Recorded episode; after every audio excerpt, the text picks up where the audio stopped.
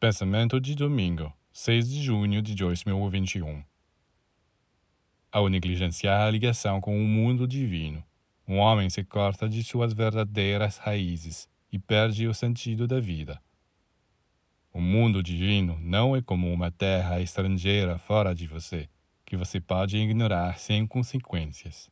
O mundo divino é sua terra interior, é o mundo de sua alma e espírito e ao cortar a ligação com ele, você se priva dos recursos de que mais precisa para viver. Nas provações e dificuldades na vida, algumas pessoas instintivamente encontram contato com esta realidade superior. Mas isto não é suficiente.